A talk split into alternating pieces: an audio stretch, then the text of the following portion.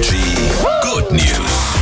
Wir picken euch die schönsten Nachrichten raus, die wir so finden weltweit. Ähm, wir machen jetzt fünf Jahre zusammen Sendung. Hast du noch Bock oder? Nö.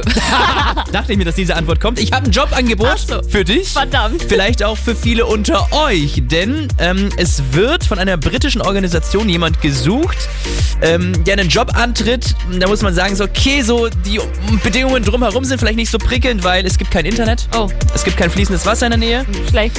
Aber diese britische Organisation sucht am Südpol PinguinzählerInnen. Ja!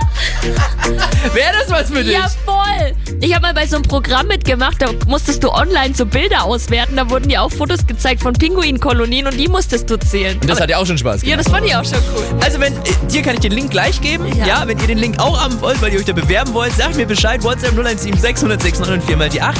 Und ähm, dann bräuchte ich noch jemanden unter euch, der die Sendung mitmachen will, weil ja, sie ist Ja. Hier ist Energy. Morgen. Morgen.